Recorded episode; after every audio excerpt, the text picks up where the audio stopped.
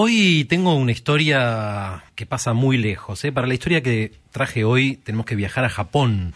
Es una historia verídica, ¿eh? Ojo. ¿eh? Sí, sí, sí, sí, Lo pueden tranquilamente googlear, eh, buscar en Wikipedia o en libros de historia de Japón. Es una historia eh, de menor, digamos, de un personaje muy poco conocido, pero figura.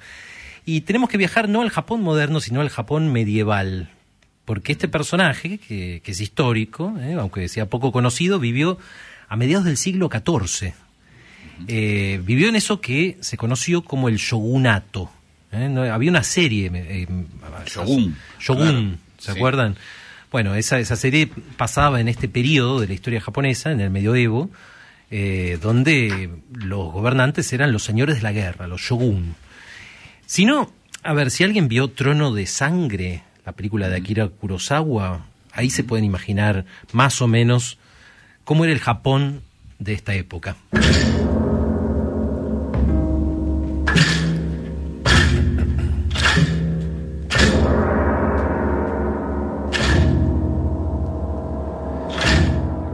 Los emperadores en esta época eh, se habían convertido en figuras que eran casi decorativas, ¿no? El, poder, digamos, el verdadero poder estaba en manos siempre del shogun. Eh, shogun significa algo muy simple, ¿eh? significa comandante del ejército. Eh, en algún lado leí también que es una, en realidad esto es una simplificación del título original, shogun, que, significaba gran general apaciguador de los bárbaros. En fin, eran dictadores militares. Y se suponía, en principio, que obedecían al emperador, pero en realidad no, en realidad manejaban todos los resortes del poder. Y muchas veces, muchas veces, de hecho, ellos mismos nombraban como títere al emperador que les diera la gana. Bueno, yo quiero hablar de uno de esos emperadores títere. Y sabemos un poquito de su historia, un poquito más de los, que de los otros, porque existe una obra de teatro que se escribió sobre él.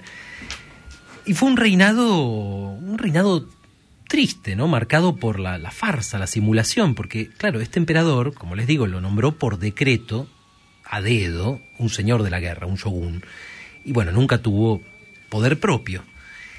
Bueno, este emperador, títere, se llamó Komio, con K, Komio, y ocupó el trono eh, en la ciudad de Kioto desde el año 1300 36 hasta el 1348.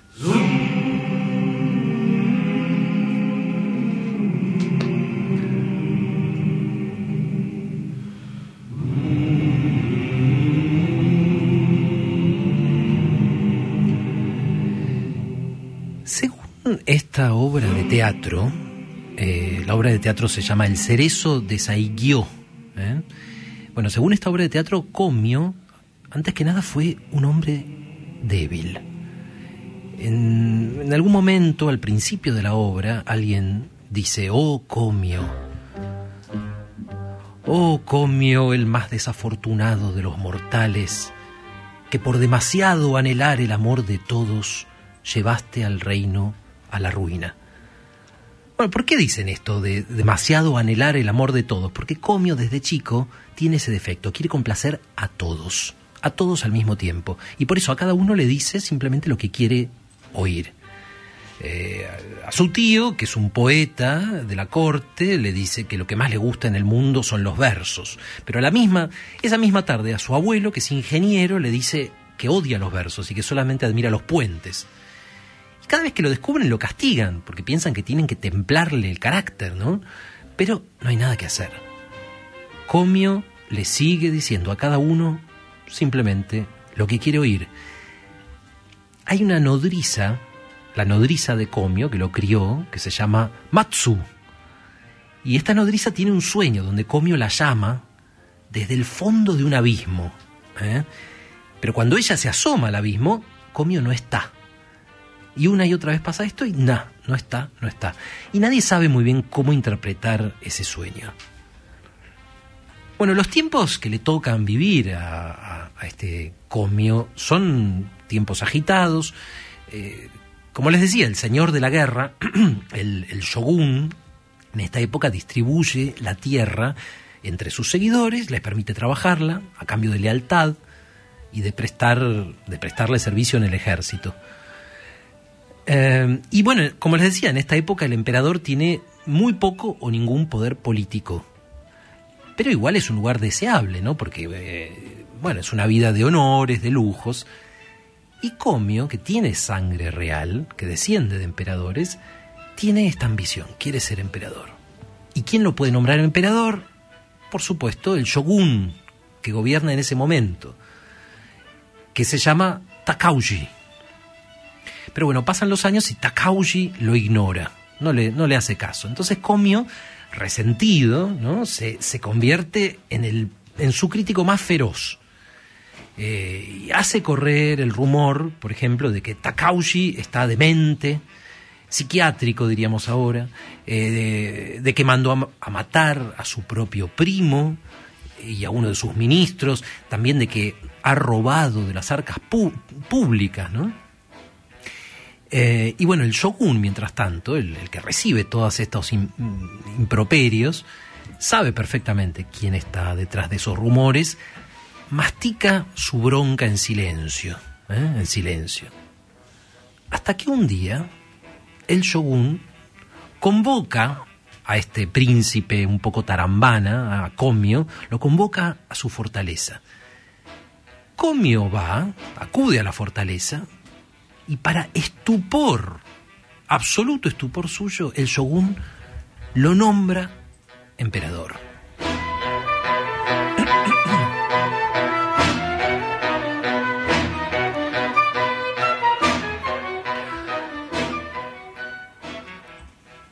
Cuando se queda a solas, esa tarde, Comio siente vértigo. ¿eh? Lo, lo, inundan las preguntas, le dan vuelta las preguntas por la cabeza. Y se habla a sí mismo. Y se dice, pero ¿cómo? ¿Vacilas, Comio? ¿Es sangre lo que corre por tus venas o es el frío de hielo de las montañas para que tiemble tu pulso a la hora de aceptar el trono? ¿Habrán vestido la seda imperial tantos advenedizos y no la vestirá Comio? Esas cosas se pregunta y después lo asalta la duda. Dice, pero, pero yo afirmé que era un demente, un ladrón, un asesino. ¿Cómo puedo ahora aceptar que su dedo me coloque en el trono? Y de repente, Comio, eh, que está solo ¿no? en el escenario, tiene una visión donde estaba la pared al fondo de repente se abre un precipicio. Entonces Comio invoca a los dioses y dice, ¿qué? Es un abismo lo que, eso que se abre ante mí. ¿Eh? Visión fatal, ¿cómo debo comprenderte? Y desde el fondo de ese abismo alguien lo llama. Y es una voz conocida. Es su propia voz. Soy yo. Soy yo, le dice la voz. Soy tú mismo. Soy Comio. Entonces, bueno, Comio se asoma, pero no encuentra a nadie. Y al final, bueno, la visión desaparece y Comio se calma, se reconforta pensando que, que bueno, que justamente porque el shogun es un demente, es un ladrón y es un asesino, bueno, él tiene que aceptar el nombramiento por el bien de, de Japón, ¿no? Entonces piensa, bueno, yo, yo lo voy a guiar, yo, yo voy a guiar su mano. A lo mejor incluso, piensa Comio, mis insultos, mis vituperios, lo convencieron de que soy un sabio. Los hombres débiles siempre encuentran argumentos así para convencerse, sobre todo cuando se trata de convencerse de aceptar el trono y el poder.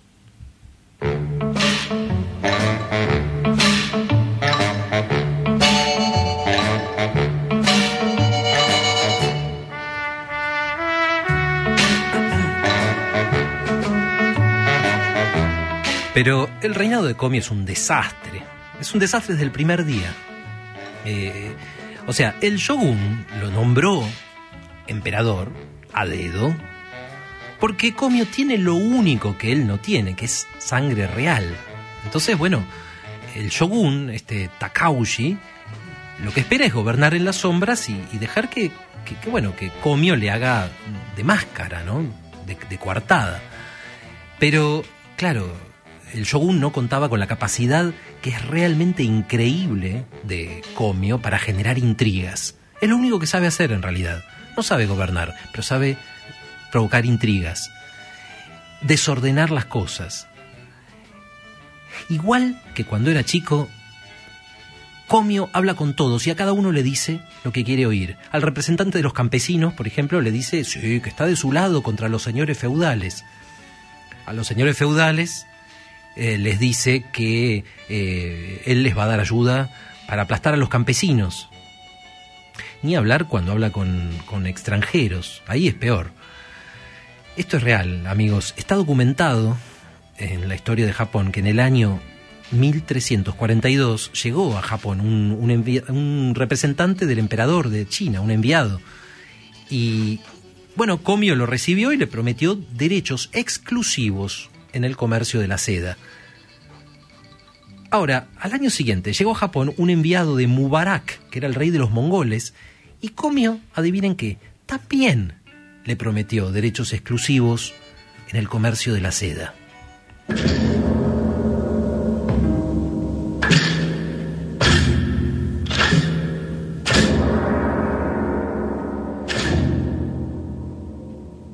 buen día, el shogun se reúne con Komio. Es una entrevista tensa.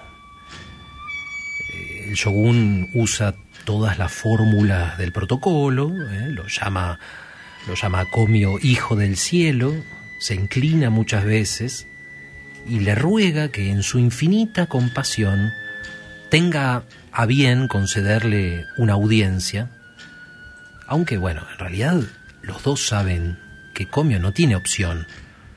Todo esto es una mascarada. El poder real lo sigue teniendo una sola persona, que es el shogun. Entonces, bueno, una vez que se quedan solos, el shogun, Takaushi, le dice un montón de cosas obsequiosas, ceremoniosas, pero que una vez que le sacamos las fórmulas ceremoniales, significan básicamente esto, mírame que trefe. Yo te hice emperador para que le des legitimidad a mi gobierno, no para que destroces a Japón. Vos aceptaste el juego, cumplí tu parte o abdicá.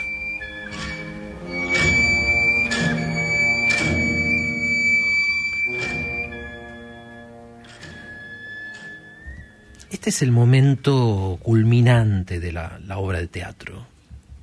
Porque en este momento, Comio, eh, que es el antihéroe de esta historia, el hombre sin contenido, el hombre que quiere complacer a todos, el inútil. Bueno, Comio siente, siente algo, eh, siente algo que nunca había sentido en su vida. Porque, de vuelta, toda la vida había sido un hombre sin sustancia. Toda la vida le dijo a cada uno lo que quería escuchar. Nunca hizo nada por convicción, es más, ni él mismo sabe si tiene alguna convicción. Pero en ese momento, en ese momento, verse tratado con tanto desprecio ¿eh? Por, un hombre que en el fondo era un hombre del pueblo, no, tenía sangre real, no, no era un noble, verse tratado con tanto desprecio por el shogun despierta algo en él. Es como es algo así como un germen, un germen de orgullo en el fondo del alma de Comio que se despereza y se empieza a despertar. Y de golpe es como si se desplegara toda su vida delante de él, de sus ojos. Y es toda una vida miserable, es una vida de mentiras, de intrigas, de bla bla, de palabras sin sustancia. Ahora Comio está solo en el escenario y otra vez habla consigo mismo. Y se pregunta, se pregunta, ¿quién fuiste, Comio? ¿Cuál es el rostro de tu destino? ¿Fuiste un simple intrigante? ¿Una cosa sin huesos y sin forma? ¿Fuiste la sombra de una sombra? ¿No había en tus acciones algún propósito, ¿eh? alguna meta que el cielo conocía?